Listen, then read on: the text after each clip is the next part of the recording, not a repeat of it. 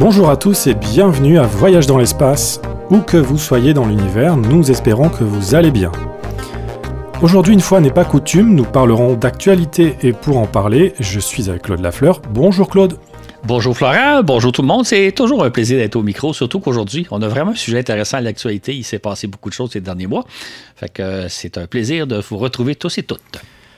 Le moment est venu de nous, pour nous, de faire le point sur différents sujets que nous avons couverts ces derniers mois dans la progression des poids lourds que sont le Starship de SpaceX et de SLS de la NASA, que nous avons traité dans les balados 78 bilan 2021, perspective 2022, et 85, le fantasme des grosses fusées.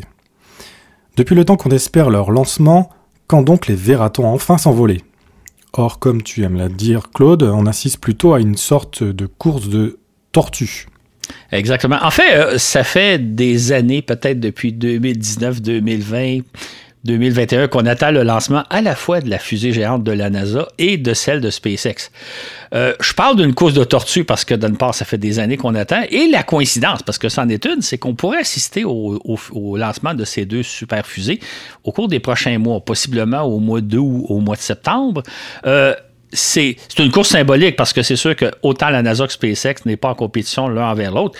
Le but premier de chacun, c'est de réussir son tir, même s'il arrive en second. On n'est pas vraiment dans une course, mais le hasard fait que ça ressemble un peu à une course. Évidemment, autant pour SpaceX que pour la NASA, le plus important, c'est de réussir leur tir. Même s'ils arrivaient en second, ce serait pas grave. Mais pour nous, de vue de l'extérieur, on a l'impression, cette fois, lequel des deux va s'envoler le premier. Fait qu'on voit une espèce de course.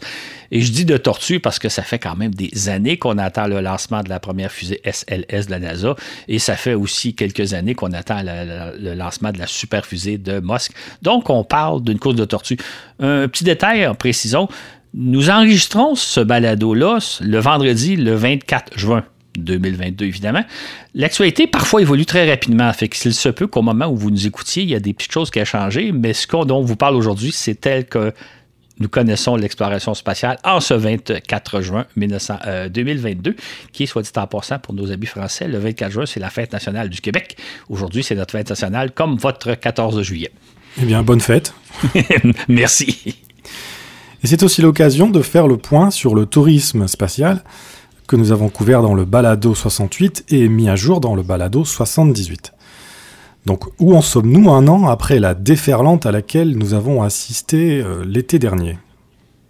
En fait, ce qui est curieux, hein, c'est que dans la deuxième moitié de l'année 2021, il y avait eu sept envolée de touristique. On pense entre autres à celle de Charles Branson, euh, euh, Richard Branson plutôt, euh, celle de Jeff Bezos. Il y a eu des, des, vols en capsule Crew Dragon, etc. On a assisté vraiment à une course folle. On se je pense, tout l'été dernier au printemps et à l'automne. Et cette année, c'est beaucoup plus tranquille. C'est-à-dire que si au cours des la, la deuxième moitié de 2021, on a eu sept missions touristiques. Dans la première moitié de l'année 2022, on n'en a que trois, donc il, se passe des choses un peu curieuses. D'ailleurs, euh, on va en parler dans quelques minutes, mais le tourisme spatial nous réserve quelques surprises étonnantes euh, ces derniers mois.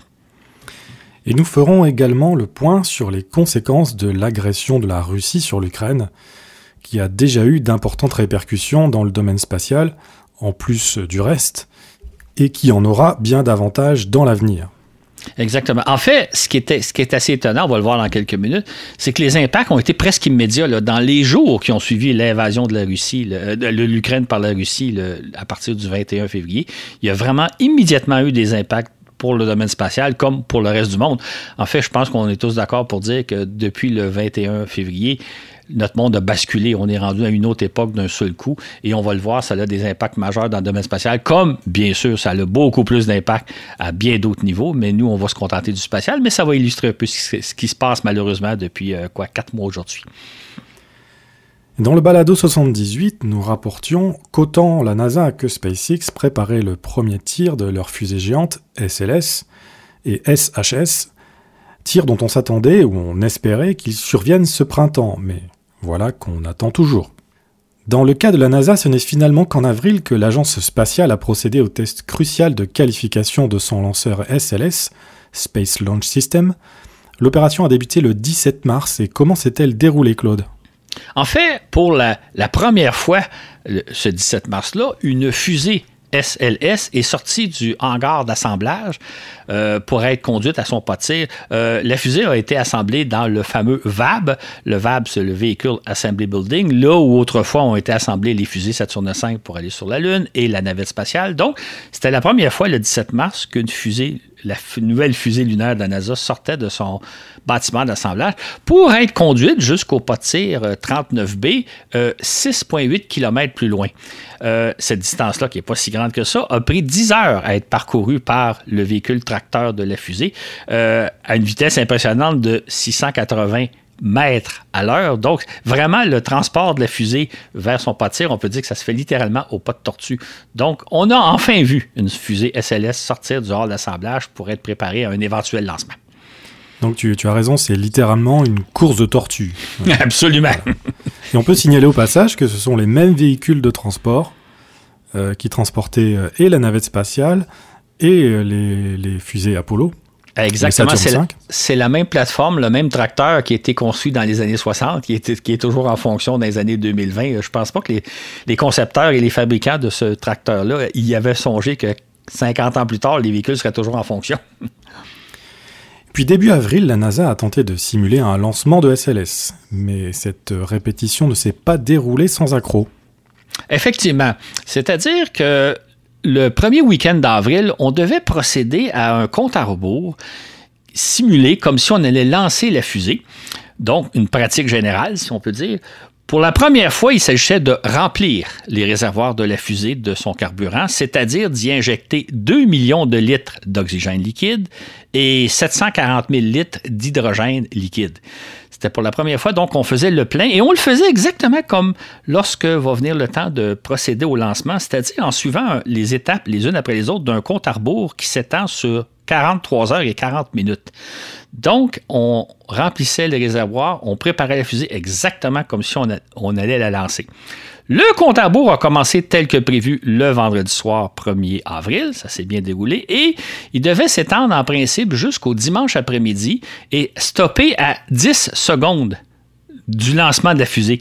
10 secondes, c'est là où normalement les moteurs de la fusée se seraient allumés pour le décollage. Évidemment, il n'était pas question de procéder au lancement. Donc, on a arrêté à la dernière seconde, juste avant l'allumage des moteurs. Donc, l'opération devait être réalisée durant le week-end, le premier week-end d'avril. Malheureusement, les ingénieurs ont été confrontés à une multitude de problèmes techniques, euh, des problèmes de pompe, des problèmes de fuite des connexions entre les réservoirs et euh, le, système d'alimentation en carburant, des problèmes de fuite du réservoir. En tout cas, il y a eu toute une panoplie de problèmes, ce qui fait que pendant deux semaines, les deux premières semaines d'avril, on a tenté de procéder au remplissage des des réservoirs de la fusée et de se rendre jusqu'à 10 secondes du décollage. On n'y est jamais parvenu. Après deux semaines, les responsables de l'opération ont dû conclure que c'était un échec. On ne pas, n'était pas parvenu à réaliser le fameux compte à On a donc mis fin à l'opération et on a ramené le véhicule, la fusée, dans son bâtiment d'assemblage afin de subir certaines modifications et réparations. Résultat, donc, la fusée SLS a été reconduite euh, au VAB le 26 avril afin d'y subir nombre de réparations et de modifications. La NASA a donc dû reprendre l'exercice deux mois plus tard, le 6 juin. La SLS a été réinstallée sur son pas de tir en prévision d'un compte à rebours simulé qui s'est amorcé le 20 juin. Cela s'est-il mieux passé cette fois? En effet, là, ça s'est mieux passé parce que c'est juste au début de la semaine. Nous sommes le 24 aujourd'hui. Donc, entre le 20 et le 22 juin, on a, la NASA a réussi à procéder au fameux compte à rebours de 43 heures et 40 minutes euh, euh, pour en arriver à 30 secondes du lancement. Mais encore là, on a rencontré quelques difficultés techniques, euh, quelques fuites encore. les réservoirs ont, certaines, éprouvent certaines fuites mineures, mais quand même, il faut tenir compte. La NASA considère néanmoins que l'opération est un franc succès et que l'on pourra probablement procéder à l'étape suivante, c'est-à-dire la préparation de la fusée en vue de son lancement. Il y a encore des petites euh, opérations à faire. Et on prévoit possiblement, si tout se passe bien entre-temps, procéder au premier tir de la fusée à la fin du mois d'août. En fait, la fusée pourrait être lancée quelque part entre le 23 août et le 6 septembre, donc une fenêtre de deux semaines. Et si jamais on n'est pas prêt à la fin d'août, ce sera remis à peu près pour un mois. À partir du 9 septembre, il y a une autre, semaine, il y a une autre fenêtre de deux semaines pour le lancement de la première fusée SLS. Donc, on s'en vient, tranquillement, pas vite. On va finir par arriver au lancement qu'on attend depuis des années. Et lorsque la fusée SLS sera enfin prête, Claude, la NASA la lancera afin d'expédier une capsule Orion jusqu'à la Lune. Ce sera la première mission du programme Artemis qui doit ramener des astronautes sur la Lune vers 2026 ou 2028. Le, but de cette mission-là, le lancement qu'on va peut-être voir euh, fin d'été ou début de l'automne prochain, c'est la mission Artemis 1. C'est donc le lancement d'une capsule Orion sans équipage, bien entendu, puisque ce sera pour la première fois qu'on essaie la fusée et la capsule. Si tout va bien, on va expédier la capsule jusqu'à la Lune. Elle va passer plusieurs semaines dans l'espace, entre autres en gravitant autour de la Lune, avant de revenir amérir au large de la Californie, un peu à la manière des capsules Apollo. Donc, on va simuler une mission lunaire euh, sans équipage, évidemment. Et si tout va bien, euh, on prévoit réaliser une mission Artemis 2 en 2024 probablement. Et là, cette fois-ci, ce sera l'envoi d'un équipage en orbite autour de la Lune un peu comme la mission Apollo 8 de décembre 1968. Et encore là, si tout va bien, vers quoi 2026, 2027, on devrait tenter une première opération d'alunissage, un peu à la manière d'Apollo 11. Ça serait la mission Artemis 3. Donc là, cette fois-ci, c'est le premier essai sans équipage parce que c'est toujours une opération très risquée qu'on devrait voir d'ici quelques mois, espérons-le. Comme pour la fusée lunaire SLS de la NASA, on attend toujours le tir de la première fusée géante de SpaceX, la Super Heavy surmontée par son vaisseau Starship. Depuis le vol réussi du prototype euh, SN15 en mai 2021 et une série de tests sur le pas de tir, le premier vol orbital se fait toujours désirer. Après mise à jour du programme présenté par Elon Musk en début février, comme nous en avons parlé dans le balado 85, le fantasme des grosses fusées, nous pensions voir bientôt décoller le booster numéro 4 surmonté du Starship numéro 20. Mais ça ne s'est pas passé comme ça, Claude. Où en sommes-nous en ce mois de juin? En fait, ce qui était très surprenant, c'est que la fusée qu'on avait vue sur le pas de tir au mois de février et qu'on pensait qu'elle allait bientôt s'envoler, eh bien, on a appris en avril que le, spaceship euh, numéro, 20, euh, numéro 20 a été envoyé à la casse. Donc, euh, soudainement, Moss nous annonce que ce ne sera pas ce vaisseau-là qui va être lancé par la super heavy. Euh, on va plutôt passer au numéro 24, euh, le, spaceship numéro 24, sans trop qu'on sache qu'est-ce qui est arrivé des spaceships 21, 22 et 23. Et là, donc, euh, un, des problèmes qu'on a avec SpaceX, comme avec toute entreprise privée, c'est qu'on n'a pas autant de détails qu'avec la NASA qui, elle, nous donne toutes les informations possibles. Donc, on ne sait pas trop exactement ce qui s'est passé. Tout ce qu'on sait, c'est qu'ils ont décidé d'envoyer le vaisseau numéro 24 à la casse pour remplacer par le numéro 24 et qui est actuellement en train d'être préparé en vue dont on imagine un tir aussi qui devrait être d'ici quelques semaines, d'ici quelques mois. Là. Et parallèlement, il peut exister une confusion dans l'appellation du lanceur lourd de SpaceX. Comment appelle-t-on maintenant la fusée géante d'Elon Musk? Comme on l'avait raconté dans le, balado sur le fantasme des grosses fusées, à l'origine, la fameuse fusée, la super fusée de SpaceX, euh, Elon Musk l'avait appelée la Big Fucking Rocket, ou quelque sorte la maudite grosse fusée, qui a ensuite changé de nom et qui s'est appelée la Big Falcon Rocket, euh, ou Booster, Big Falcon Booster, pour être plus précis. Éventuellement, on l'a appelée la Super Heavy. Mais la Super Heavy, dans le fond, c'est le premier étage qui permet de lancer le vaisseau Starship qui, lui, va se placer en orbite. Le Starship, c'est le vaisseau dans lequel Moss nous dit je vais placer des équipements et des, et, des passagers pour les envoyer jusqu'à Mars. Donc, euh, on avait l'impression que donc c'était la fusée Super Heavy qui lancerait la, le vaisseau spatial Starship. Mais quand on écoute les plus récents euh, comptes rendus de SpaceX et des, et des, et des spécialistes qui suivent SpaceX, il y a des, vraiment des mordus qui suivent euh, Elon Musk, on parle plus maintenant de Super Heavy, mais on parle de booster, donc un propulseur. Par exemple, actuellement sur le potier, il y aurait le booster numéro 7 qui serait surmonté d'un vaisseau, ship, le numéro 24. Donc, on parle de booster et de ship. Et si j'ai bien compris, ces deux-là forment maintenant ce qu'on appelle le spaceship. Le spaceship serait composé donc du premier étage, qu'on nommé maintenant booster, le booster numéro 20 qui est actuellement en préparation, surmonté du ship numéro 24 et ça forme le tout le spaceship. Ça, c'est l'appellation qu'on semble utiliser maintenant, mais comme on voit, il y a eu beaucoup de changements. Peut-être que là, on en arrive à la, façon de le dire finalement, c'est-à-dire on ne parle plus de Super Heavy, mais de booster, et l'ensemble forme le spaceship qui va nous amener éventuellement sur la Lune, et peut-être, qui sait, un jour à Mars. Plusieurs observateurs qui suivent au jour le jour, comme tu dis, les activités de SpaceX commencent à se demander sérieusement? Si on verra un jour s'envoler le Starship, au moins pour un vol orbital.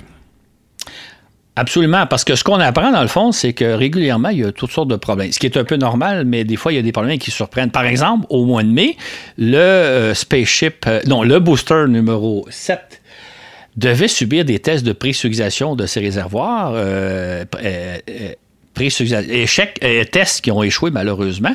Euh, la fusée a même été endommagée, mais par la suite, elle a été réparée et elle a, subi avec succès ces tests de, de pressurisation.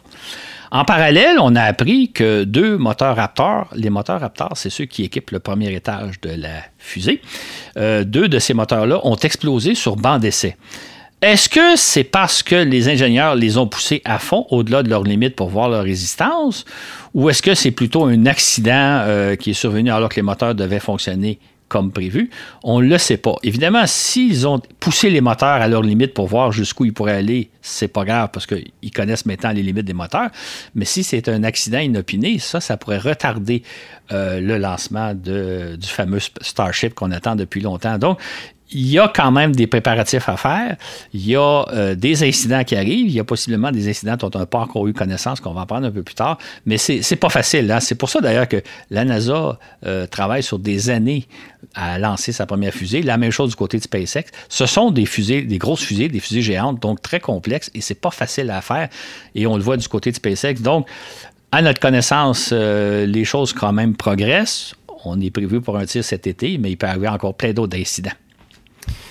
Et je peux rajouter que le, booster numéro 7, donc qui est pressenti pour euh, l'orbite, a été euh, sorti hier, hier même, donc le, mhm. le 23 juin, et euh, se prépare donc son, test au sol pour la première fois, à allumer les moteurs. Donc ce ne serait pas les, les, 33 moteurs en même temps, mais par groupe, si j'ai bien compris. Et donc ce test va avoir lieu incessamment sous peu. Voilà, donc à suivre. Ça. ça. risque d'être euh, spectaculaire. Mais c'est une étape, c'est une étape très importante et euh, il y a quelque chose d'un peu particulier, c'est que normalement, avant de lancer une fusée, on fait l'essai sur banc de tous les moteurs qu'on allume en même temps pour s'assurer que tout fonctionne. La NASA a fait l'an passé avec le premier étage de sa fusée SLS l'essai, donc l'allumage de ces cinq moteurs qui ont fonctionné pendant 8 minutes et demie, donc tout le temps qui doit fonctionner pour être certain que tout est correct. Dans le cas de SpaceX, cette, opération n'a pas encore eu lieu, donc on n'a pas essayé l'allumage des 33 moteurs. Et récemment, Elon Musk a annoncé qu'il ne ferait pas l'allumage des 33 moteurs simultanés, mais plutôt un par un ou peut-être deux par deux. Mais il n'oserait pas allumer les 33 moteurs en même temps, de peur qu'il y ait une explosion. Mais c'est à ça que servent les tests au sol. Euh, c'est d'ailleurs euh, important de dire qu'il n'y a jamais eu une fusée équipée d'une trentaine de moteurs qui a réussi son décollage. Comme on l'avait mentionné, raconté dans le balado sur les grosses fusées, euh, les Russes avaient mis au point dans les années, fin des années 60, début des années 70, une fusée lunaire équipée de 30 moteurs. Euh, malheureusement, justement, les quatre essais de cette fusée-là ont échoué parce que lorsque vous faites fonctionner une trentaine de moteurs fusées en même temps, vous avez des effets de résonance et des effets de combinés de, vibrations impossibles à prédire d'avance. C'est donc dire que d'allumer 33 moteurs en même temps, c'est très risqué. C'est pour ça que Musk n'ose même pas le faire sur pas de. Et il avoue maintenant qu'effectivement, il y a des grandes probabilités que le, le, premier lancement se termine par un accident. je voudrais peut-être pondérer aussi euh, ce que tu dis euh, en prenant exemple sur le Falcon Heavy, euh, qui lui a 3 x 9, 27 moteurs et qui a a priori parfaitement fonctionné. Oh, mais c'est pas la même euh, chose. On n'est pas, on n'est pas dans la, dans la même euh, grandeur de, de puissance. Non, ben c'est pas, pas, ça. du tout. Que, non, ben c'est parce que une Falcon Heavy, c'est trois fusées Falcon possédant chacun neuf moteurs qui sont accolés les uns aux autres. Donc, on connaît bien le fonctionnement de neuf moteurs de fusée Falcon. Là, vous avez 33 moteurs à la base du même premier étage, donc ils sont tous ensemble et non pas en série de neuf. Et euh, ça va générer des vibrations, ça va générer des effets de résonance qu'on n'a pas testés. Et ça, ça réserve des très mauvaises surprises. Moi, évidemment, J'espère que le premier tir va réussir. Je comme tout le monde, je souhaite le succès. Mais je crains beaucoup, non seulement le premier tir, mais il va tellement y avoir des phénomènes de vibration impossibles à simuler que si ce n'est pas un échec lors du premier décollage, ça pourrait être lors du deuxième ou du troisième. Et là, une des grandes questions, c'est est-ce que s'il y a un accident, et on ne le souhaite pas personne, est-ce que l'accident arrive au sol ou en altitude? Si c'est au moment de l'allumage des moteurs et qu'il y a eu explosion, ça va détruire le pot de tir, ça va être un revers très important pour la suite du programme. Si l'explosion arrive à relativement haute altitude, ça va être très dommage, mais au moins ça n'aura pas de conséquences sur les installations au sol. Donc, euh, c'est très, très risqué ce qu'on va voir. Et euh, je suis un peu surpris, moi, de si on pense que la NASA, l'an passé, a allumé les cinq moteurs de sa fusée LLS sur banc d'essai pour s'assurer que tout fonctionne bien. Et ils ont, été, ils ont fonctionné pendant 8 minutes et demie. Et Musk, lui, ne prendra pas la chance de faire ce genre de test-là au cas où il y aurait un accident, mais c'est fait pour ça, les tests au sol. Fait la, la, Super Falcon ne se compare pas à la Super Heavy, étant donné qu'il y a trois séries de neuf moteurs. La Super Falcon, c'est trois fusées Falcon collées les unes aux autres. C'est un procédé très différent de ça. Je souhaite bonne chance et j'ai très hâte de voir le tir, mais euh, les, probabilités d'accident sont beaucoup plus élevées, à mon avis, dans le cas de, la fusée Starship que dans le cas de la fusée de la NASA, me semble-t-il. Mais j'espère que dans les deux cas, on va assister à, à deux francs succès. On va suivre la cause des tortues. Et donc, quelles sont les dernières déclarations justement d'Elon Musk à propos du, du premier test orbital Quelles sont ses prévisions sur euh, la date? Exactement. On lui a demandé récemment, ben c'était la mi-mai, on lui a demandé quand aurait lieu le, prochain tir il a tout simplement répondu d'ici quelques mois. Et il a rajouté qu'il ne faut pas se faire d'illusions. Les probabilités d'un accident de lancement sont assez élevées. Et en, espérant que si ça survient, que ce soit à haute altitude, mais, même Musk ne peut pas nous dire si les lancements vont avoir lieu euh, au mois de juillet ou au mois d'août ou peut-être au mois de septembre. Il y a beaucoup de choses qu'on ne sait pas par rapport à SpaceX, contrairement à la NASA, qui, elle, par exemple, les, tests que je racontais au mois d'avril, on pouvait suivre au jour le jour en direct, on voyait tous les problèmes auxquels étaient confrontés les ingénieurs. C'est pas le cas de SpaceX. Il se passe beaucoup de choses en coulisses dont on n'a pas connaissance. On ne sait pas exactement, est-ce qu'il prévoit un lancement dans quelques semaines? On est le, 24 euh, euh, juin aujourd'hui, ou est-ce qu'on est plutôt au mois d'août, septembre, octobre? Euh, on ne le sait pas. Mais évidemment, j'imagine que tous nos auditeurs et auditrices sont suffisamment au fait des événements pour être prévenus. Mais on va l'annoncer sur notre page Facebook quand on aura des dates de lancement, autant pour la SLS que pour le Starship de SpaceX. À suivre. Euh, oui, on peut. je me souviens que Elon Musk a déclaré que euh, le, les prototypes voleraient au mois de juillet. Donc, euh, étant donné son passé un peu optimiste concernant les dates, on peut imaginer peut-être que ce sera pour la rentrée. voilà, à suivre. La cause des tortues se poursuit. Il y a un an, l'actualité spatiale était dominée par le tourisme. Richard Branson de Virgin Galactic s'étant lancé dans une course contre Jeff Bezos de Blue Origin pour déterminer qui sera le premier à s'envoler, tandis que Jared Isaacman s'achetait son propre vol en capsule Crew Dragon de SpaceX. Comme nous l'avons relaté, Branson a coiffé Bezos par 9 jours seulement, en juillet dernier, tandis qu'Isaacman a réalisé son vol Inspiration 4 en septembre. Par la suite, les Russes ont acheminé deux duos de touristes vers la station spatiale, une actrice et son producteur en octobre, puis un homme d'affaires japonais et son assistant en décembre. En plus, Claude, il y a eu deux autres courts vols suborbitaux réalisés en fusée New Shepard de Jeff Bezos, n'est-ce pas? Exactement. Un de ces vols-là, on va peut-être s'en souvenir, il y avait euh, le William Shatner qui était à bord, le fameux capitaine Kirk, qui nous a fait une description de ce que c'est un vol en, en New Shepard, qui est vraiment, il était très impressionné par le spectacle qu'il a vu. Le, second vol, en, décembre, il y avait la fille d'Alan Shepard qui était à bord. Alan Shepard, c'est le premier Américain qui s'est envolé pour l'espace. Justement, c'est en l'honneur de lui que la fusée New Shepard est nommée.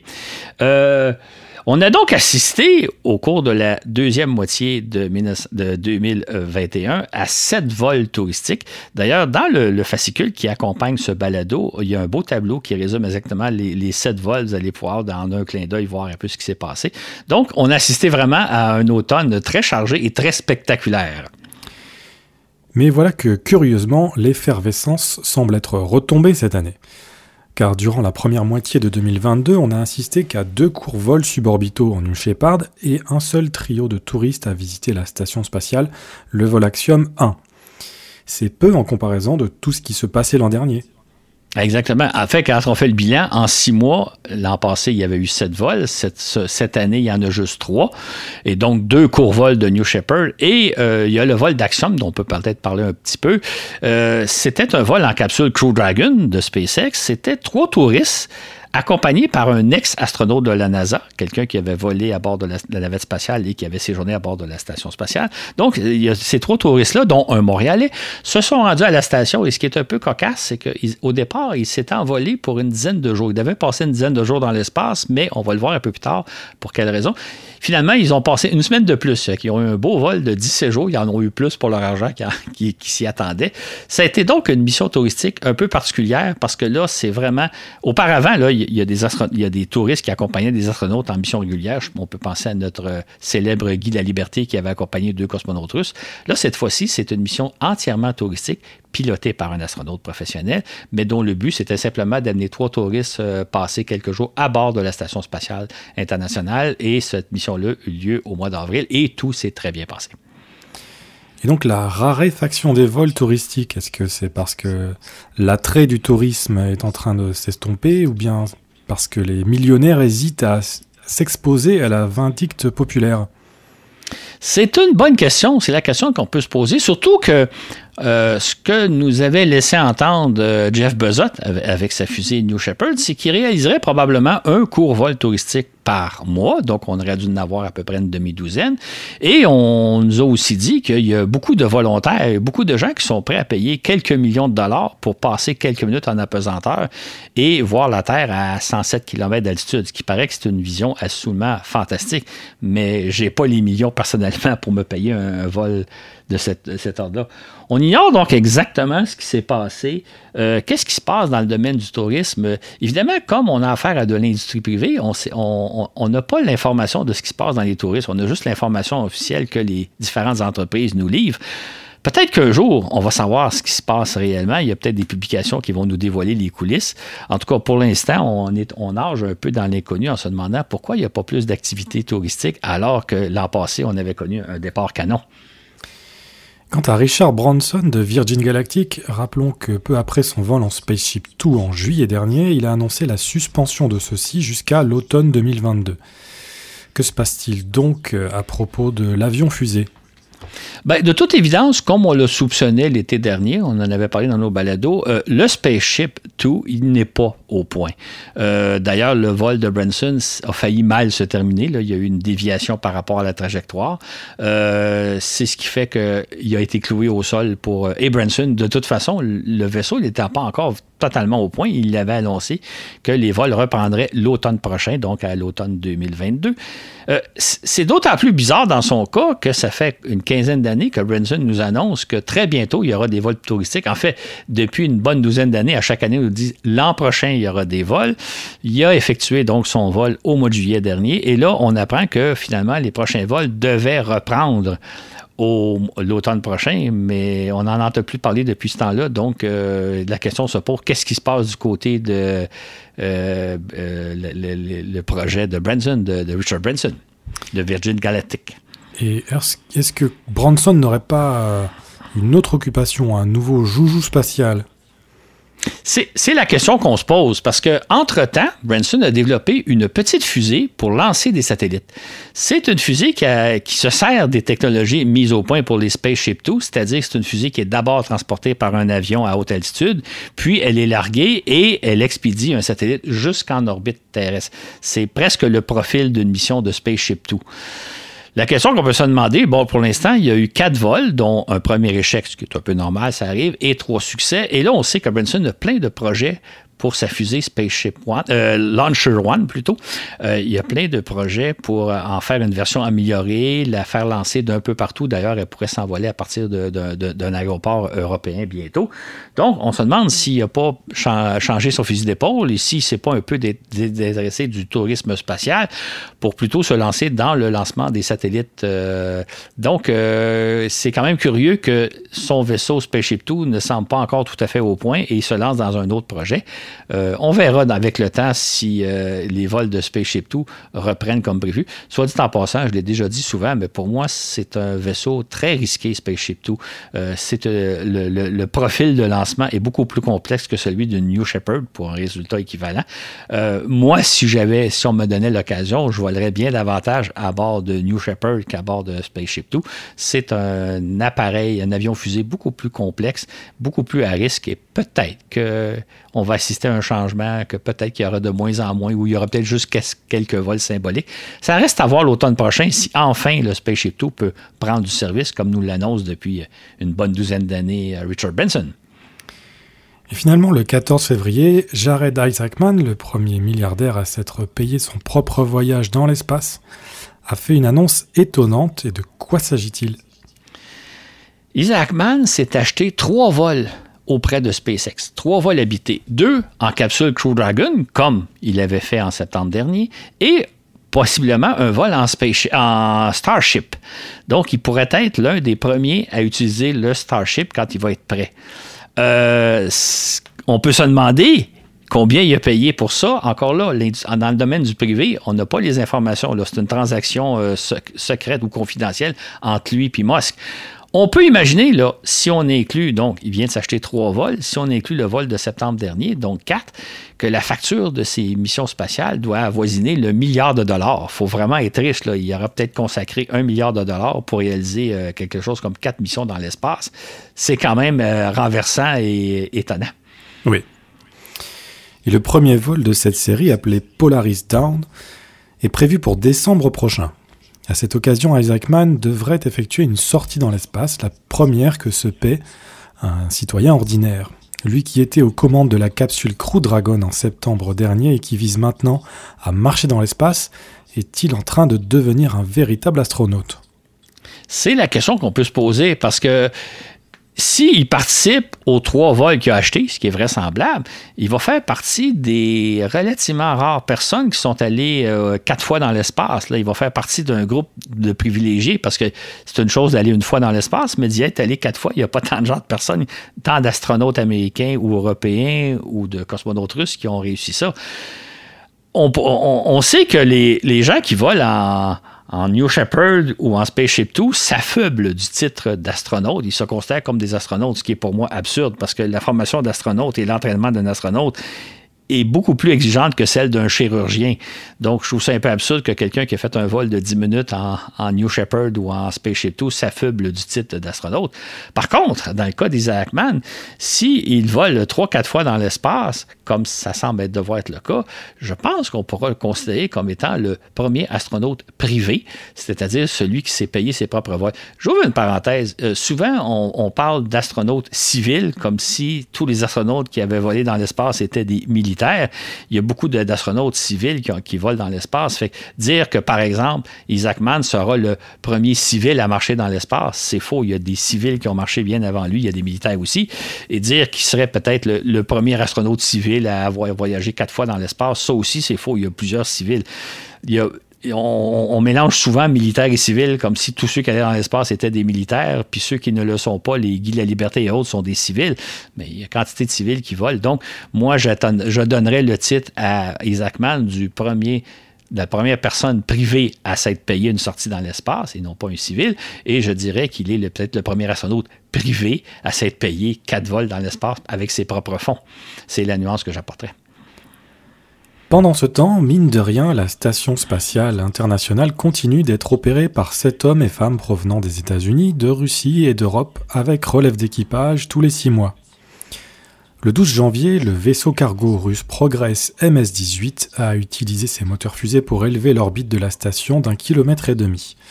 La station navigue sur une orbite comprise entre 414 et 423 km d'altitude. Ce qui, ce qui est important de retenir dans ce petit, petit fait-là, c'est que ce sont les Russes qui maintiennent la station spatiale en orbite à, 400 km d'altitude. C'est-à-dire, c'est d'une part les moteurs fusées russes qui servent à élever la station spatiale et c'est le carburant russe qui sert à l'opération. Sans les Russes, la station descendrait graduellement vers la Terre, parce qu'il faut savoir qu'à 400 km d'altitude, il y a encore de l'air, il y a encore des molécules d'air qui ralentissent la station. Fait si on n'ajustait pas régulièrement l'orbite, la station finirait par descendre vers la Terre et plus elle perd d'altitude, plus elle rencontre d'air, plus elle rencontre d'air, plus elle perd d'altitude et plus elle perd d'altitude, plus elle rencontre d'air. Donc, la station serait, si ce n'était pas des moteurs fusées russes et du carburant russe, probablement qu'en l'espace d'à peu près une année ou maximum deux ans, elle retomberait naturellement dans l'atmosphère terrestre alors qu'elle orbite la Terre depuis maintenant plus d'une vingtaine d'années.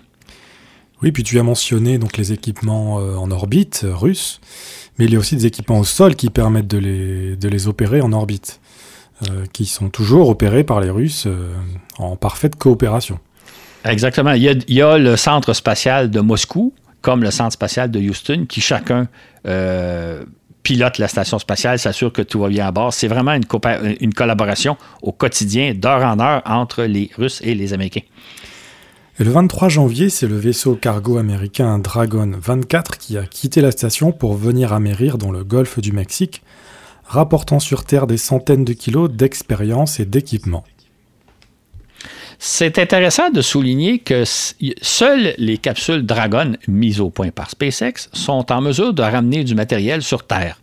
Euh, donc, il y a d'autres vaisseaux cargo qu'on va voir dans quelques minutes, mais c'est le seul qui nous permet de ramener. Et ça, c'est intéressant parce que ça veut dire que les équipages à bord de la station font des expériences scientifiques, recueillent des échantillons euh, à la fois biologiques, chimiques et autres, et ces, résultats d'expérience-là peuvent être rapportés sur Terre via les capsules Crew Dragon, euh, Dragon tout simplement. Et on en profite aussi pour rapporter des équipements sur Terre, équipements qui sont remis en état de vol et qui sont relancés à nouveau. Donc, les capsules Dragon de SpaceX jouent un rôle assez important qu'aucune autre capsule ne peut remplir jusqu'à maintenant. Le 13 février, ce fut le tour du vaisseau cargo russe Progress MS-19 de livrer 2 tonnes et demie de matériel à la station, dont du carburant, de l'oxygène, de la nourriture, des instruments et des expériences scientifiques. Et les, les, vaisseaux Progress, eux, n'ont pas la capacité de revenir sur Terre, contrairement aux capsules Dragon. Donc, ce qu'on fait au terme d'un vol de, de Progress, c'est qu'on remplit la capsule de, déchets. Tout ce qui est inutile à bord de la station, on le met dans la capsule. Euh, de, Progress, dans le vaisseau Progress. Et une fois celui se sépare de la station spatiale, on le téléguide pour qu'il rentre dans l'atmosphère terrestre et qu'il brûle. C'est comme ça qu'on se débarrasse de la plupart des déchets de la station spatiale. Donc, on ne jette rien par-dessus bord parce que ça polluerait littéralement l'orbite terrestre. On s'en profite des vaisseaux, des vaisseaux Progress pour se débarrasser de tous les déchets qui s'accumulent dans la station, un peu comme nos déchets qui s'accumulent chez nous. C'est les Progress qui servent à se débarrasser des produits devenus inutiles. Le 19 février, nouvelle livraison par le cargo américain Cygnus NG-17. Cette fois, 3,8 tonnes de marchandises, essentiellement de l'équipement et des provisions. Ce qu'on constate, ce qu'on vient de relater dans le fond, c'est qu'il y a trois types de vaisseaux qui approvisionnent régulièrement la Station spatiale internationale. Il y a les vaisseaux Progress russes, il y a deux types de vaisseaux américains, donc euh, Dragon et Et on pourrait ajouter que de temps à autre, il y a eu aussi des vaisseaux européens ATV, vaisseaux cargo européens ATV et japonais HTV qui ont aussi approvisionné la station spatiale. Dans ce cas-là, c'était d'immenses vaisseaux, beaucoup plus gros que les Dragon, Progress et Cygnus, qui apportaient des dizaines, euh, ben, près d'une dizaine de tonnes de charge à la station spatiale. Ils étaient lancés environ une fois par année. Dans le cas des Européens, ils ont cessé l'opération de ce genre de vaisseaux-là. Et je pense que les Japonais aussi y ont mis fin ou il leur reste peut-être encore un HTV à lancer. Mais donc, on voit la collaboration internationale où la station est régulièrement approvisionnée par des vaisseaux cargo russes, américains, parfois européens et japonais. Et puis le 21 février, l'armée russe envahit l'Ukraine, agression qui risque fort de compromettre l'avenir du plus important projet de coopération internationale, américain et européen sanctionnant sévèrement la Russie. Évidemment, je pense que l'invasion de l'Ukraine par la Russie, c'est l'événement qui va marquer l'année 2022. Euh, c'est un événement qui a évidemment un impact mondial majeur. Hein. Je pense que l'histoire du monde vient de changer depuis le, 21 février dernier. Et c'est un événement qui a aussi des impacts majeurs dans le domaine spatial, entre autres euh, euh, par rapport à l'opération de la station spatiale, comme on va le voir dans quelques instants. Le 18 mars a eu lieu le lancement du vaisseau de transport d'équipage Soyuz MS-21 avec trois cosmonautes à bord. Ceux-ci sont entrés dans la station vêtus de combinaisons aux couleurs de l'Ukraine, un geste qui est interprété évidemment comme un appui à l'Ukraine. Exactement. En fait, là, euh, on va peut-être se souvenir que quand les trois cosmonautes sont partis vers la station, ça a causé un peu un, malaise d'un peu tout le monde. C'était comme euh, on est en période où on essaie de couper nos liens avec la Russie, où il y a des mesures de sanctions contre la Russie. Et là, il y a trois nouveaux cosmonautes qui vont euh, s'installer dans la Station spatiale internationale. On se demandait un peu comment les choses se passeraient. Et on a tous été surpris de voir qu'ils étaient vêtus d'une espèce de combinaison jaune, jaune aux couleurs du drapeau de l'Ukraine c'était dans le fond une espèce d'affirmation comme quoi ils, prenaient davantage en faveur de l'Ukraine que de la Russie. Euh, ça, a fait sensation et ça a calmé un peu le jeu, mais on se demande un peu comment ils vont être, quand ils vont venir sur Terre bout de six mois, comment ils vont être accueillis par les Russes. C'est ce que j'allais te poser comme question, oui. C'est ça. Euh, je pense qu'on espère tous que les choses se seront rétablies euh, dans, six mois, ce qui ne semble pas devoir être le cas malheureusement aujourd'hui, mais c'est assez étonnant de les voir parce que il faut dire une chose, hein, euh, la combinaison qui portait jaune, d'ailleurs, dans le fascicule qu'on va, qui accompagne cette chose-là, on montre euh, le balado, on montre la photo des trois cosmonautes. Euh, c'était pas un geste inopiné, c'était très volontaire, c'était une affirmation qui voulait voir, qui voulait montrer à la face du monde comme quoi il prenait plutôt fait et cause pour l'Ukraine que pour la Russie. à suivre. Le 30 mars, le vaisseau de transport d'équipage Soyuz MS-19 a quitté la station avec à son bord deux cosmonautes et un, astronaute américain. Il s'est posé comme prévu au Kazakhstan, sans encombre. L'Américain a été rapatrié sans problème aux États-Unis, malgré les tensions qui règnent entre la Russie et le reste du monde. Exactement. Les frontières sont à toute fin pratique fermées entre la Russie et l'Occident, entre l'Europe et les États-Unis. Euh, donc, on se demandait un peu qu'est-ce qui arriverait, mais finalement, bon, l'astronaute américain a été rapatrié sans problème euh, majeur, euh, à la grande satisfaction de tous. J'ouvre une parenthèse pour dire que il était prévu que, bon, maintenant, les Américains ont la capacité d'envoyer leurs propres astronautes à la Station spatiale internationale avec les vaisseaux Crew Dragon de SpaceX et bientôt euh, Starliner de Boeing. Il était prévu que normalement, il y aurait toujours des 1 au moins un, cosmonaute russe à bord d'un de ces vaisseaux américains, comme il y aurait un astronaute américain à bord d'une capsule Soyuz. Et l'idée de, de, de, mettre un Américain dans un vaisseau russe et un Russe dans un vaisseau américain, c'était de s'assurer qu'il y aura toujours des Américains et des, des, Russes à bord de la Station spatiale internationale. Maintenant, cette opération-là a été suspendue pour l'instant. Euh, chacun lance ses propres citoyens, si je peux dire. Euh, mais là, il semble que ça va reprendre à partir de l'automne ou peut-être de l'hiver prochain où des cosmonautes russes voleront à bord des vaisseaux américains et des astronautes américains voleront à bord des vaisseaux Soyuz russes. Donc, euh, on voit un peu la difficulté de... On, veut sanctionner les Russes, on veut leur faire payer cher leur invasion de l'Ukraine. En même temps, ben, ça pose toutes sortes de problèmes dans, dans, la vie de tous les jours et la station spatiale, dans ce sens-là, est un bel exemple de cela, comme quoi c'est pas si facile que ça de se passer des uns et des autres. Les 18 et 28 avril, deux cosmonautes russes sont sortis de la station afin d'installer le télémanipulateur européen ERA à l'extérieur de la station.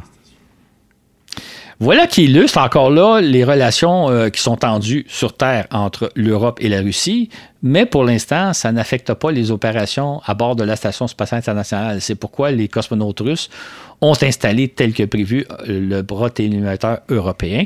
Et donc, pour l'instant, les opérations se poursuivent normalement, mais on peut se demander pour encore combien de temps. Le 19 mai, c'est la société Boeing qui a repris le vol d'essai sans équipage de sa capsule Starliner dont le premier, euh, le premier essai avait échoué en décembre 2019. On se souviendra qu'en décembre 2019, euh, Boeing avait lancé sa capsule Starliner, mais qui devait aller rejoindre la Station spatiale internationale, s'arrimer à la station. C'est un vol automatique, mais euh, la capsule n'avait même pas pu euh, élever son, son, orbite à l'altitude de la Station spatiale. Il était revenu après deux, trois jours d'un vol qui était un échec total. Boeing a donc repris son vol d'essai à ses frais. ça a coûté environ 500 millions de dollars à la compagnie Boeing pour reprendre le vol d'essai. Et cette fois-ci, tout s'est bien passé. La capsule est allée s'arrimer d'elle-même à la Station spatiale internationale.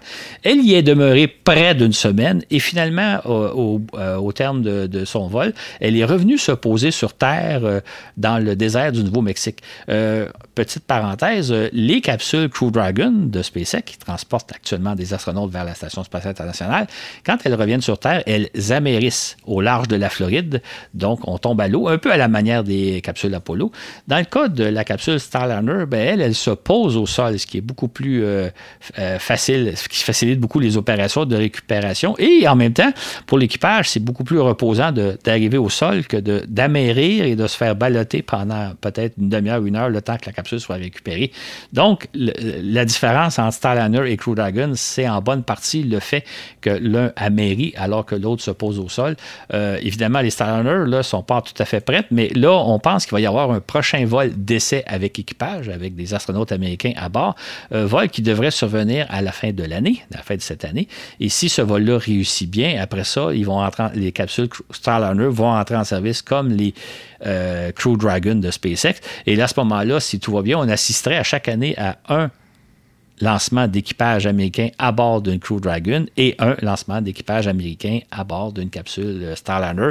Euh, je dis équipage américain, euh, en principe, ce sont des Américains, mais il pourrait normalement y avoir un cosmonaute russe et souvent un astronaute qui vient soit d'Europe, du Japon ou éventuellement du Canada. Il y a souvent un partenaire international aussi qui profite du vol pour aller séjourner dans la Station spatiale internationale.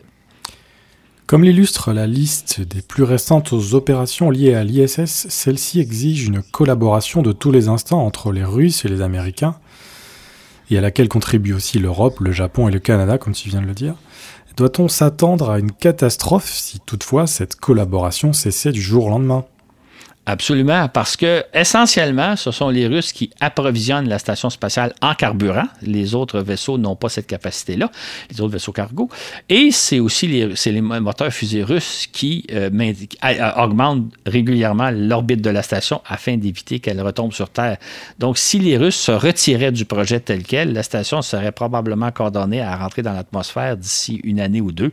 Euh, c'est une menace que nous font peser les Russes, mais pour l'instant, tout se passe bien comme on le vient de le survoler dans les dernières minutes. Et donc, euh, face aux sanctions occidentales qui s'abattent sur la Russie, les dirigeants russes ont menacé d'abandonner la station à son sort. Qu'en est-il vraiment? Effectivement, s'ils cessaient d'augmenter l'orbite de la station, ISS finirait par tomber. Et ce qui serait dramatique, d'abord, euh, la station, c'est un véhicule qui pèse 4 euh, 400 tonnes. Si elle retombait dans l'atmosphère, une bonne partie d'entre elles brûlerait, mais quand même d'importants morceaux arriveraient jusqu'au sol. Si la station se désintègre au-dessus de l'océan, c'est bien, les morceaux vont tomber à l'eau, ce ne sera pas dangereux, mais s'ils tombaient au-dessus d'un continent, ça pourrait causer d'importants dommages au sol. Si les Russes cessaient donc de maintenir la station en orbite, celle-ci pourrait tomber n'importe où.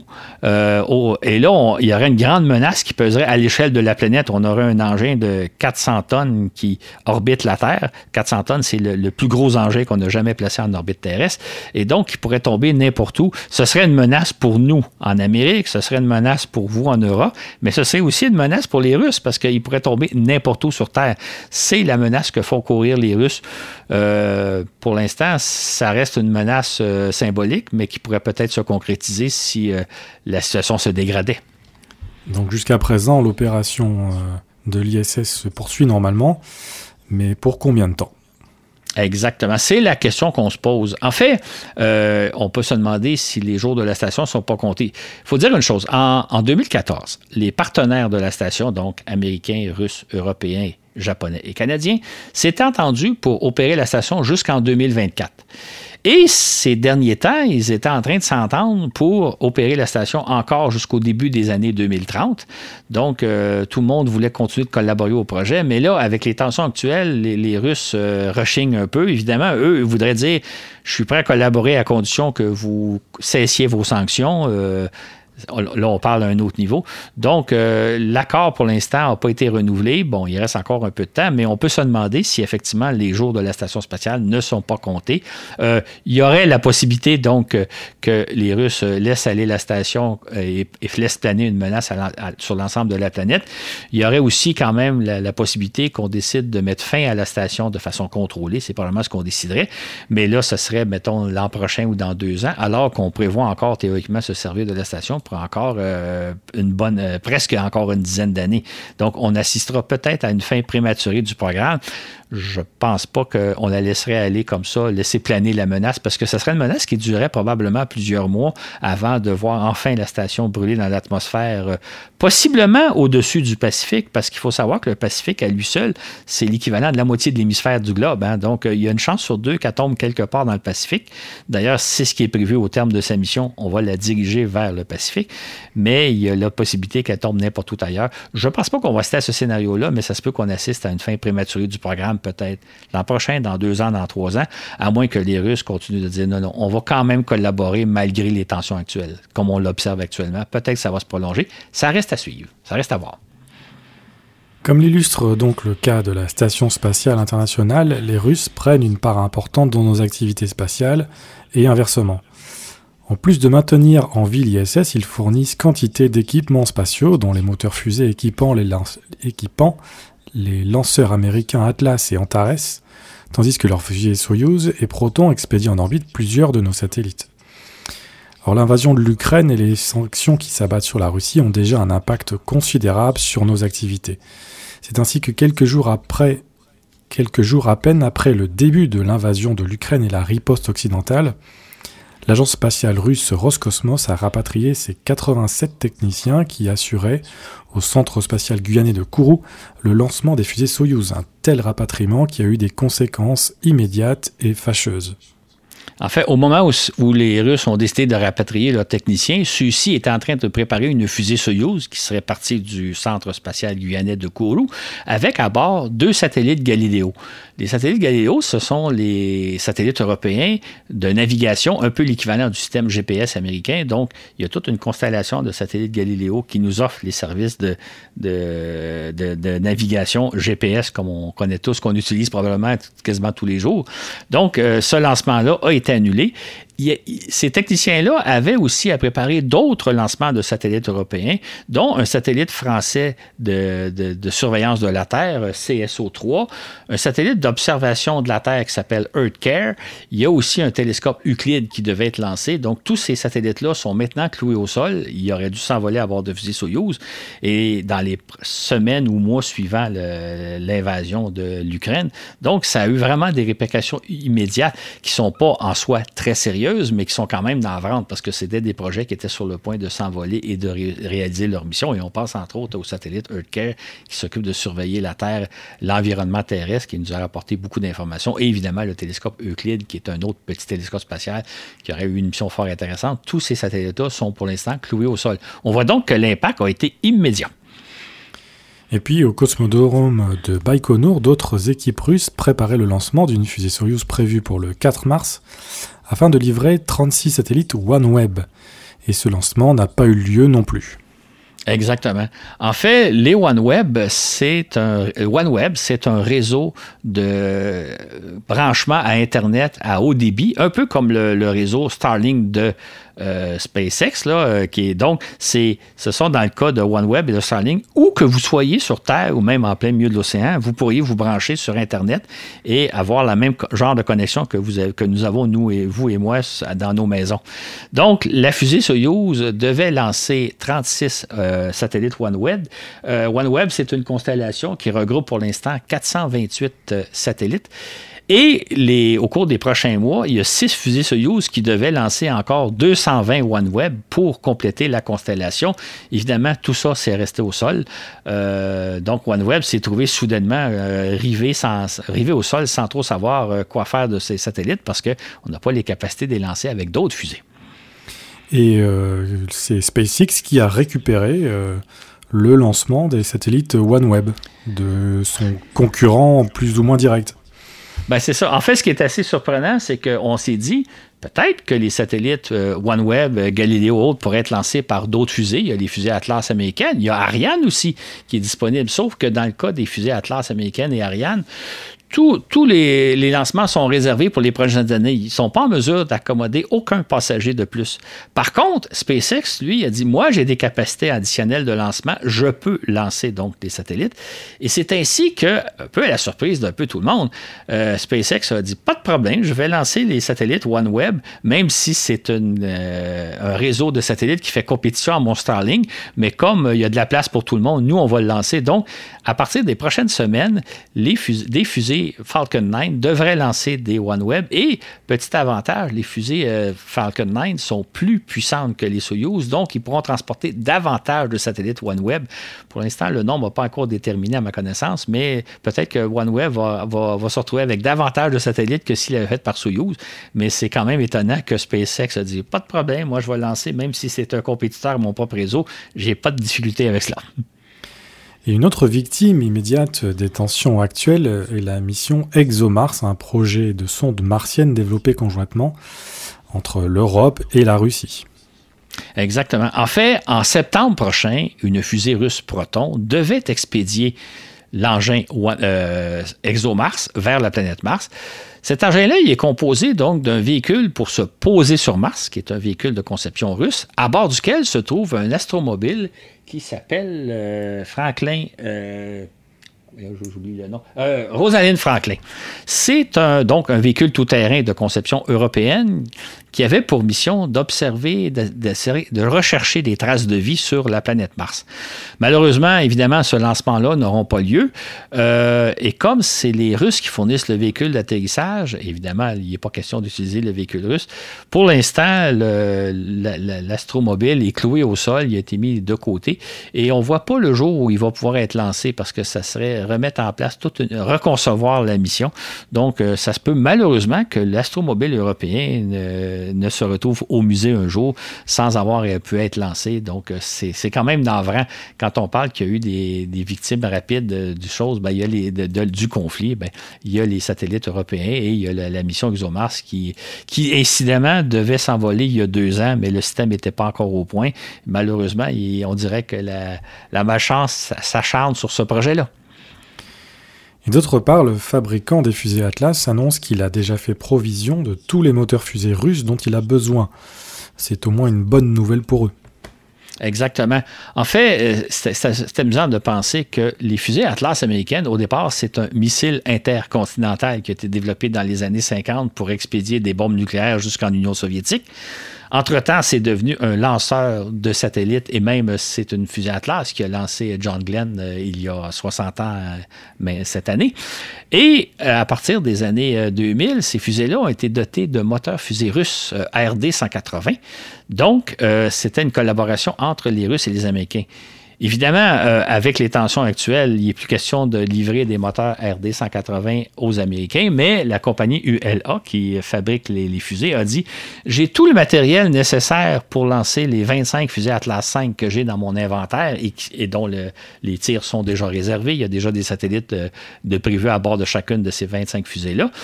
Et heureusement, entre-temps, ULA avait développé une nouvelle fusée qui s'appelle Vulcan, qui est une fusée propulsée par des moteurs américains fournis par la firme Blue Origin de Jeff Bezos. Donc, euh, une fois que les 25 euh, Atlas, auront été Atlas 5 auront été lancés, euh, c'est la fusée Vulcan qui va reprendre la suite et on n'aura plus besoin des moteurs russes. Donc, dans le cas d'ULA, il s'en tire à bon compte. En revanche, la situation est plus problématique pour la société Northrop Grumman, qui fabrique les fusées Antares, puisque le premier étage de celle-ci est fabriqué par une firme ukrainienne et utilise des moteurs russes RD-181. Qu'en est-il alors? On parle des fusées Antares qui servent à lancer les vaisseaux Gargo Cygnus vers la Station spatiale internationale. Donc là, euh, euh, Northrop Grumman a ce qu'il faut pour lancer les deux prochains vaisseaux euh, Cygnus. Donc, ils ont tout l'équipement nécessaire, mais pour la suite, ils ont, ils plus d'étages de fusées construits en Ukraine. Évidemment, on imagine que les usines sont arrêtées et ces étages-là utilisent des moteurs russes RD-181 qu'évidemment la Russie ne livrera plus. Donc, Northrop Grumman se trouve un peu mal prise parce qu'elle ne peut pas non plus trouver d'autres compagnies pour lancer ses propres, son propre cargo Cygnus. En tout cas, la compagnie nous a dit qu'elle utilisait, qu'elle envisageait différentes solutions de rechange pour lesquelles on n'a pas encore la situation, mais hormis les deux prochains lancements de vaisseaux Cygnus qui sont prévus, je pense, c'est à l'automne et à l'hiver prochain, euh, la compagnie Northrop Grumman va avoir un certain problème là aussi parce qu'il n'y a plus de capacité de lancement d'envoyer ces vaisseaux cargo Cygnus vers la Station spatiale internationale. On peut imaginer que toute coopération avec la Russie risque de cesser, ce qui risque d'être embêtant pour nous, mais qu'en sera-t-il pour le spatial russe lui-même? Ça va être dévastateur parce que, comme vous le constatez, euh, la collaboration russe est très importante et il y a beaucoup d'entreprises russes qui nous fournissent des équipements, qui nous fournissent des fusées, etc. Et tout ça va cesser. En fait, pour donner une idée de ce qui va arriver dans les prochaines années, peu importe l'issue du, conflit, on peut penser, on peut raconter un peu l'histoire des fusées Atlas V auxquelles j'ai fait allusion il y a quelques années, il y a, quelques minutes. Euh, en 2014, il y a eu une première invasion de la Russie en Ukraine, c'est-à-dire qu'ils se sont appropriés les territoires qui sont contigus à la frontière russe, ce qu'on appelle le Donbass. Suite à ça, les Américains et les Européens ont réagi en imposant des sanctions, des sanctions aux Russes. Et ceux-ci ont réagi en disant, écoutez, si vous nous imposez des sanctions, on va cesser de vous envoyer des moteurs RD 180 pour, donc, on va paralyser au sol vos fusées Atlas 5. il faut savoir que les fusées Atlas 5 lancent, entre autres, de très importants satellites militaires américains. Donc, les Américains ont réagi très, très vivement en disant il n'est pas question de faire face au chantage des Russes. On va développer nos propres moteurs fusées et on va les remplacer, les moteurs russes, par des moteurs de conception américaine. Immédiatement, les Russes ont réagi en disant non, non, non, écoutez, on va faire marche arrière, euh, on, laisse tomber notre menace, on va vous livrer les moteurs malgré les sanctions, on va vous livrer les moteurs euh, RD 180. Mais le mal était fait. Les Américains avaient pris leur décision. Et de sorte qu'on se retrouve huit ans plus tard avec le fait que justement, les Américains ont développé une nouvelle fusée, la Vulcan, qui va remplacer les Atlas 5, les Atlas 5 qui sont munis de moteurs russes. Donc, l'industrie spatiale russe qui, avait fait, en fait, c'est le gouvernement russe qui avait fait une menace en 2014. L'industrie spatiale russe s'est trouvée donc euh, hors champ. Euh, on a mis fin au contrat des RD 180. Et c'est ce qui va se passer probablement dans tous les autres domaines. C'est-à-dire que, euh, et là, je parle du spatial, mais on peut parler de tout le reste, de tous les autres ententes qu'on a avec les Russes, ententes commerciales qu'on a avec les Russes. De toute évidence, les entreprises européennes, américaines, occidentales vont mettre fin à leur contrat avec les Russes ou, parce que sinon, ils risquent à tout moment de subir un chantage où on leur ferme le robinet pour le pétrole, où on leur ferme l'alimentation en équipement de toutes sortes. Donc, ce qui est arrivé en 1900 en 2012, en 2014 a des répercussions aujourd'hui, de sorte que l'industrie spatiale russe va être dévastée parce que toutes les entreprises et gouvernements occidentaux vont mettre fin à leur contrat avec les entreprises russes. Ça peut prendre encore quelques mois ou quelques années, mais on voit très bien euh, ce qui est arrivé avec la fusée Ariane euh, Atlas 5 illustre très bien ce qui attend l'industrie spatiale russe en général. Et on peut aussi se rappeler qu'à la fin des vols de navettes spatiales en 2011, les Américains sont devenus dépendants des Russes pour acheminer leurs astronautes jusqu'à la Station spatiale internationale, n'ayant pas eux-mêmes de, de, capacité. Mais ce n'est plus le cas aujourd'hui grâce aux capsules Crew Dragon de SpaceX et si tout va bien du Starliner de Boeing. Exactement. En fait, on peut s'imaginer à quel point la NASA et les Américains en général ont été soulagés de constater qu'ils ne dépendent plus des Russes pour lancer leurs astronautes, qu'ils ont maintenant leur capsule Crew Dragon et bientôt Starliner. Et donc, euh, ça, ça a été fait la cette décision-là n'a pas été prise euh, en 2014 à la suite de l'invasion de, l'Ukraine, mais plutôt a été prise avant parce que les Américains se sont dit on veut quand même avoir notre capacité de lancer des astronautes. Mais ça montre à quel point euh, c'est important de se distancier des Russes parce que c'est devenu maintenant un, partenaire d'affaires auquel on ne peut plus se fier. Et ce qui s'est passé avec les capsules euh, de lancement d'équipage, ce qui s'est passé avec la fusée Atlas 5, ben, va se passer dans tout le reste de l'industrie. Ça va être dévastateur pour les Russes. Et ça va être dommage pour nous, là, parce que les Russes font d'excellents équipements. On pense aux fusées Soyuz, on pense aux fusées Proton, on pense à leurs moteurs fusées. Ils sont hors pair dans le domaine des, moteurs fusées. Malheureusement, on va devoir se, se, passer de leur capacité et eux vont, devoir se passer de nos, euh, euh, euh, besoins à nous. Juste pour donner une idée, au début de l'année, avant l'invasion, on avait prévu qu'il y aurait 60 lancements de fusées russes durant l'année, dont une bonne partie de ces lancements-là lanceraient des satellites occidentaux et, charges utiles du genre. Et maintenant, il n'y en aura plus qu'une vingtaine de lancements. Donc, les entreprises russes ont perdu les deux tiers de leur capacité de, leur contrat de lancement à cause de l'invasion de l'Ukraine. Donc, l'impact est majeur en Russie, comme l'impact est important pour nous aussi. C'est très dommage. Et qu'arrivera-t-il donc du prestigieux programme spatial russe?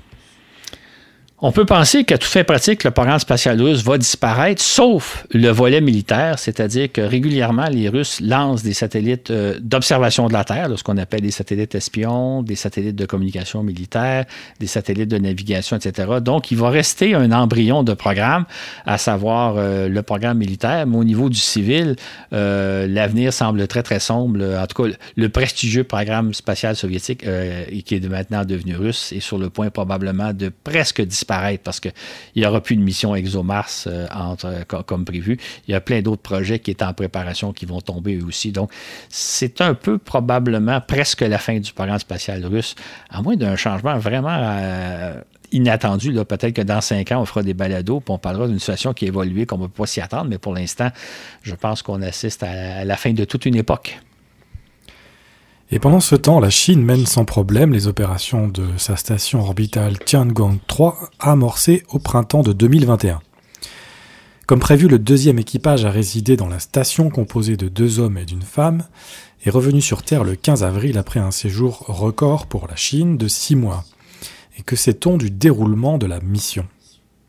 Ce qu'on sait, c'est que la mission s'est apparemment déroulée sans problème. Euh, les Chinois nous donnent une certaine information, mais on ne sait pas s'ils nous disent tout, ce qu'il y a à savoir. Sauf que ce qu'on constate, c'est que ce séjour de six mois à bord de la station, séjour record pour des astronautes chinois, s'est très bien déroulé. Euh, durant les six mois, l'équipage de deux hommes et une femme ont réalisé une série d'expériences scientifiques et technologiques un peu semblables à ce qui se fait à bord de la Station spatiale internationale. Donc, les Chinois sont en train d'apprendre qu'est-ce qu'on peut faire en apesanteur.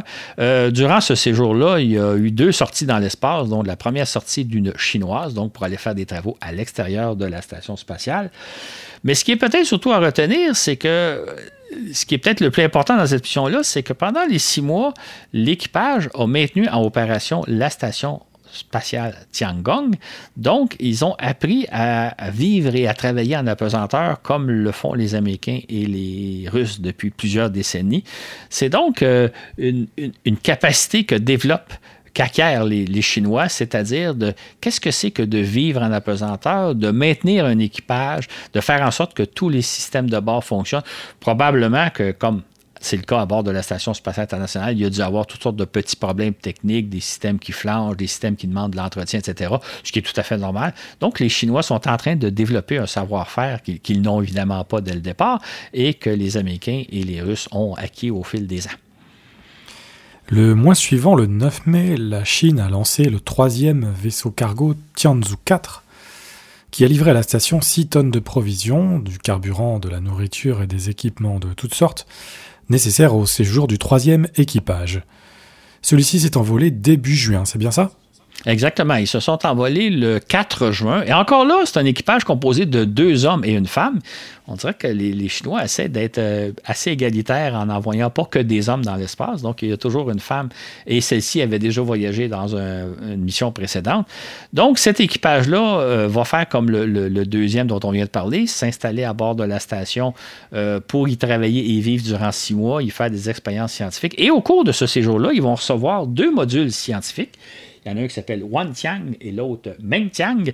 Euh, l'un est consacré aux expériences de biologie et des sciences de la vie, alors que l'autre va être consacré aux expériences euh, technologiques et des sciences des matériaux. Donc, euh, la Chine commence à construire une station spatiale multimodulaire. ce que font les Chinois, ça se compare un peu au programme spatial russe, qu'on va parler dans quelques instants.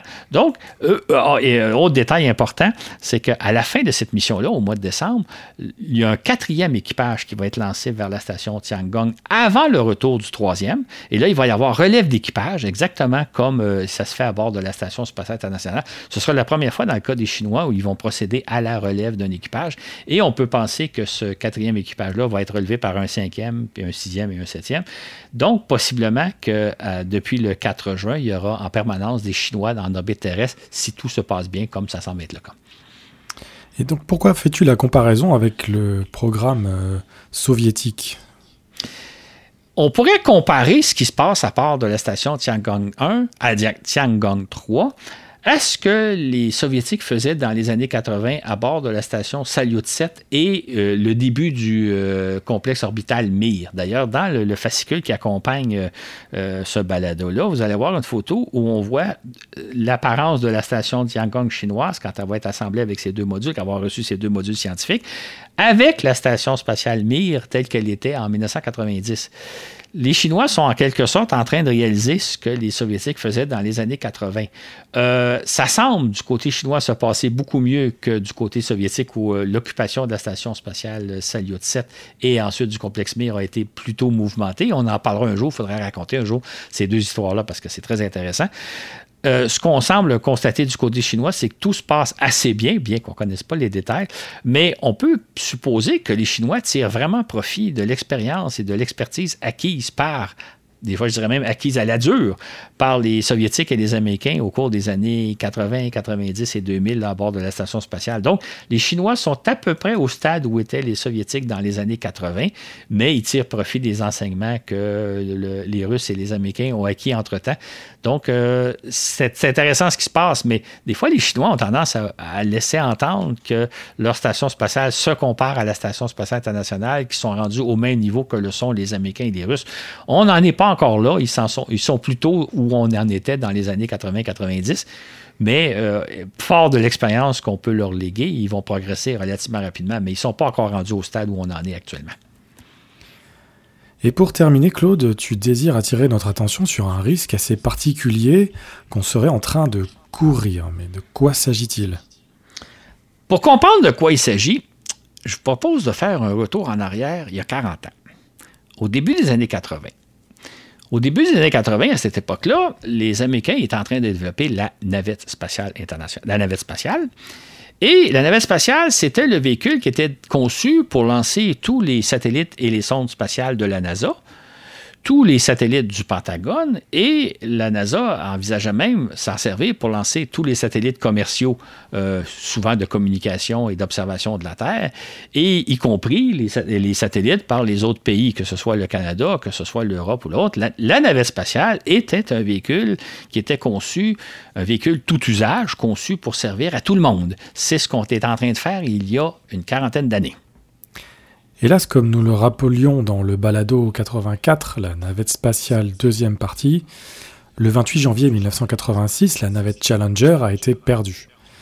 Or, cette tragédie a remis en question l'idée même de confier tous nos satellites à un seul lanceur, autrement dit, à ne pas mettre tous nos œufs dans, un même panier. Exactement. En fait, euh, comme je l'ai déjà relaté, dans le domaine spatial, il y a, dans l'histoire de la conquête spatiale, je dirais, il y a l'avant Challenger et l'après Challenger. C'est-à-dire que l'impact de la perte de la navette spatiale a été vraiment majeur, pour ne pas dire catastrophique. Et c'est un peu curieux parce que à l'époque, pour moi qui suivais le programme, on savait qu'un jour ou l'autre arriverait un accident de navette. C'était un peu inévitable, comme il arrive parfois des accidents d'avion, mais on n'avait jamais imaginé l'impact que aurait cet accident-là.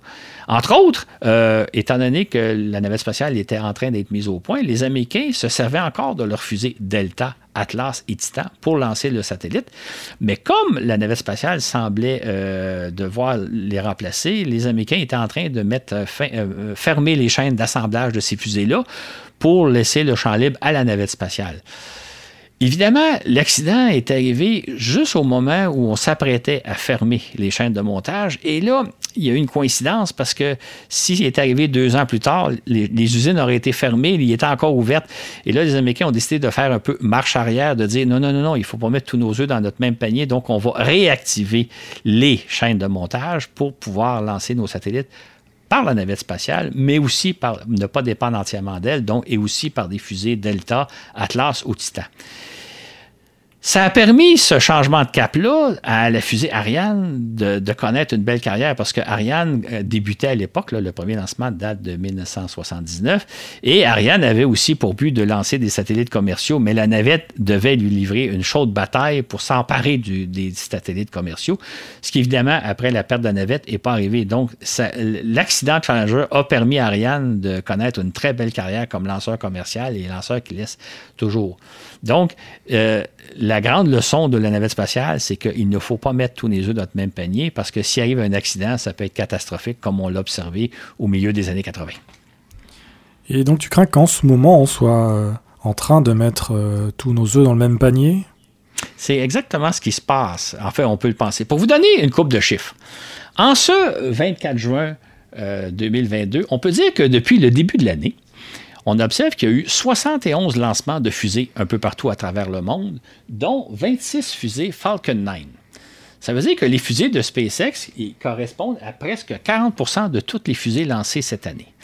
Mais peut-être plus significatif encore, jusqu'à maintenant, cette année, on a lancé 1186 satellites, dont 951 par des fusées de SpaceX.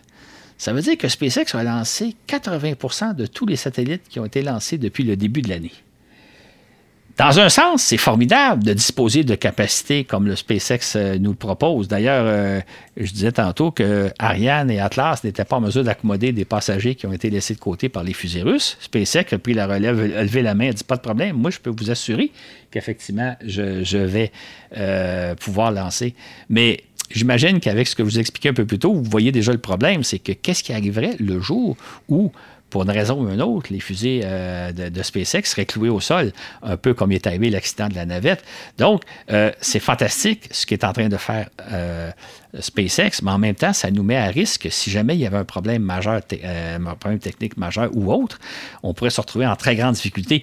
On le voit là, on a perdu les lancements de fusées russes, Soyuz et Proton, ça nous cause des problèmes. Il y, a des, il y, a des, engins spatiaux qui ne seront jamais lancés parce qu'on a perdu cette capacité-là qu'est-ce qui arriverait le jour où on perdrait malencontreusement les capacités de SpaceX? C'est le danger dans lequel on, se trouve plongé.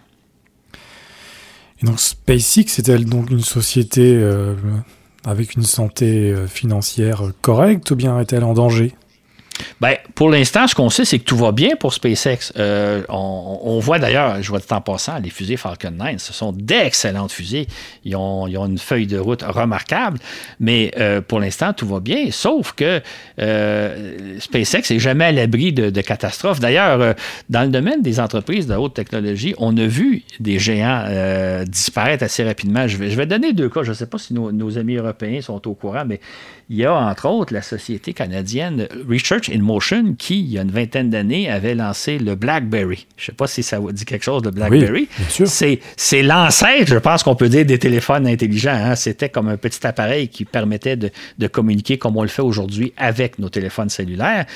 Ben, inutile de dire que quand justement est arrivé les téléphones cellulaires à partir du milieu des années 2000, euh, le, BlackBerry a, perdu toute sa popularité et aujourd'hui, la, la société, je pense qu'elle existe encore, mais c'est l'ombre d'elle-même. Nous, ici au Québec, les gens vont se souvenir de Nortel, qui était une très importante euh, compagnie de communication de haut, de haut voltige, qui est disparue totalement il y a une vingtaine d'années pour différentes raisons euh, technologiques et financières. Mais donc, il y a des géants comme ça qui peuvent disparaître du jour au lendemain.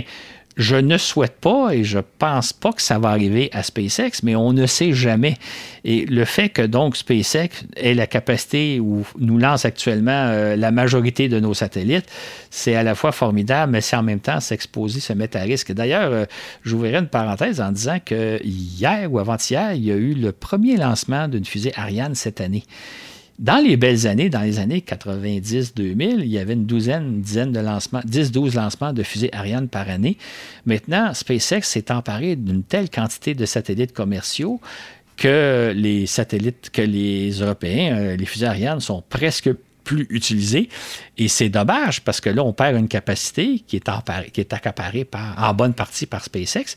Et si jamais SpaceX avait des problèmes. Donc, autrement dit, la situation qu'on a failli vivre il y a une quarantaine d'années est peut-être en train de se développer sous nos yeux.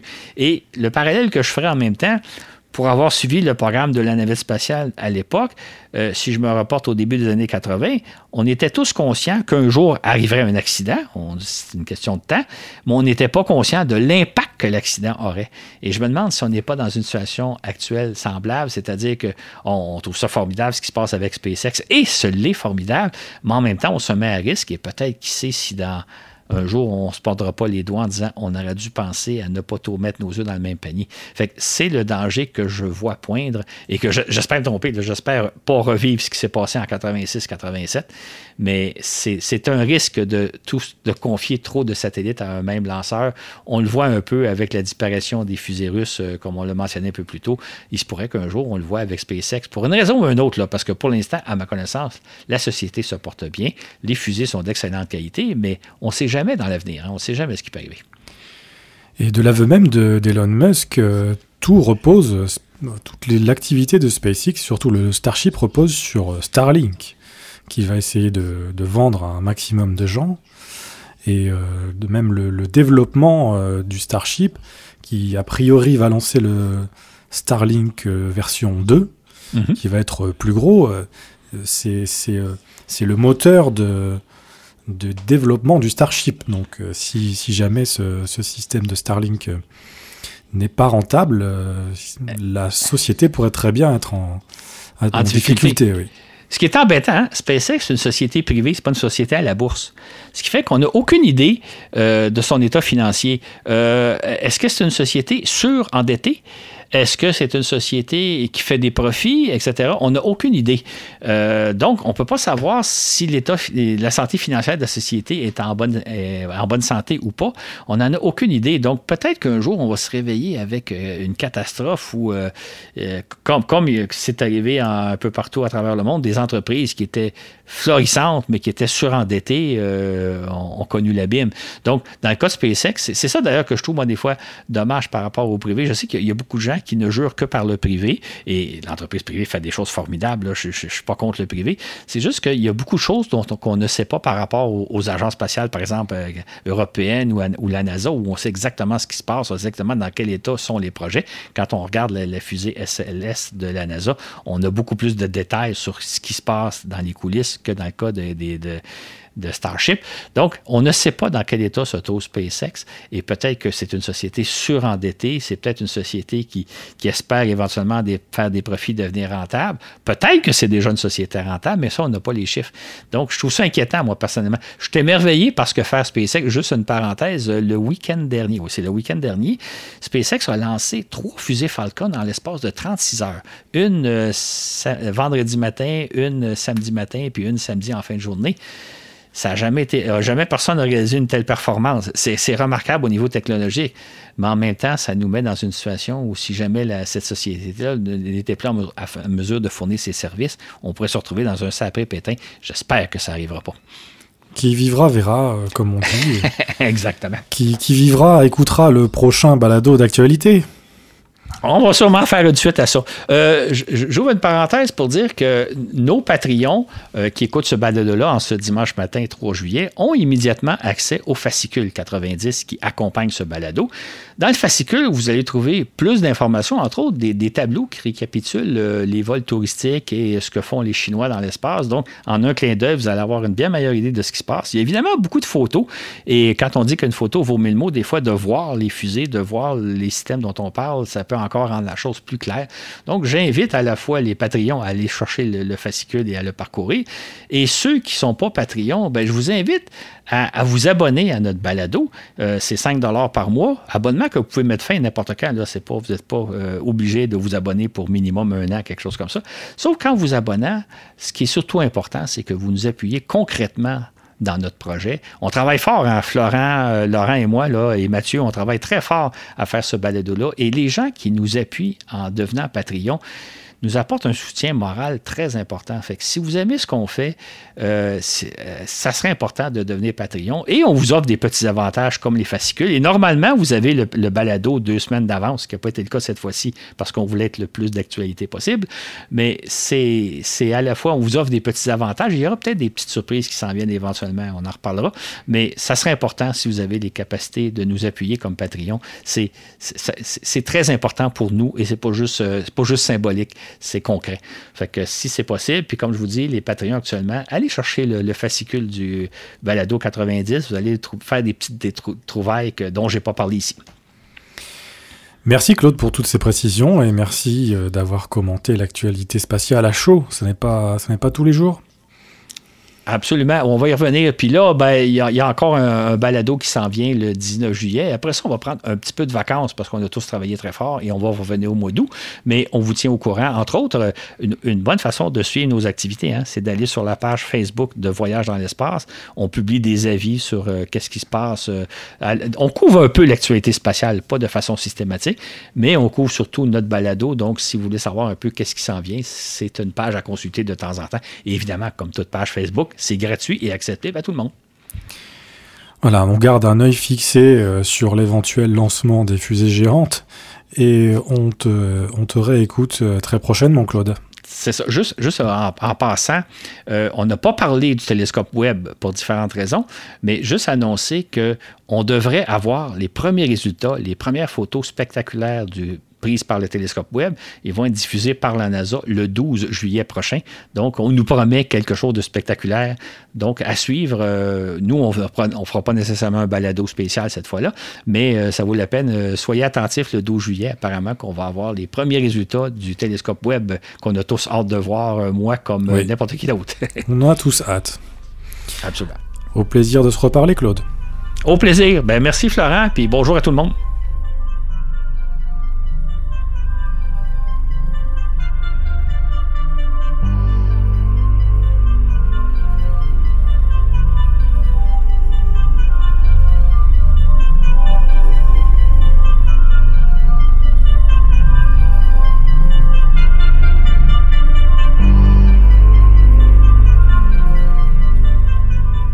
Voudrais en profiter pour à nouveau remercier tous nos patrons et souhaiter la bienvenue aux nouveaux arrivants. Il s'agit de Jessie Pivin, Toff et Rémi Favre, André Chénier, Anthony Gallo, Bruno Pierre Marcil, Adrien Labéry et Pierre-Luc Grenier. Bienvenue à vous et encore merci pour votre participation. Ce balado vous a été présenté par Florent Meunier, avec au contenu Claude Lafleur et à la diffusion Laurent Runigo. Sur ce, où que vous soyez dans l'univers, à bientôt pour un autre voyage dans l'espace.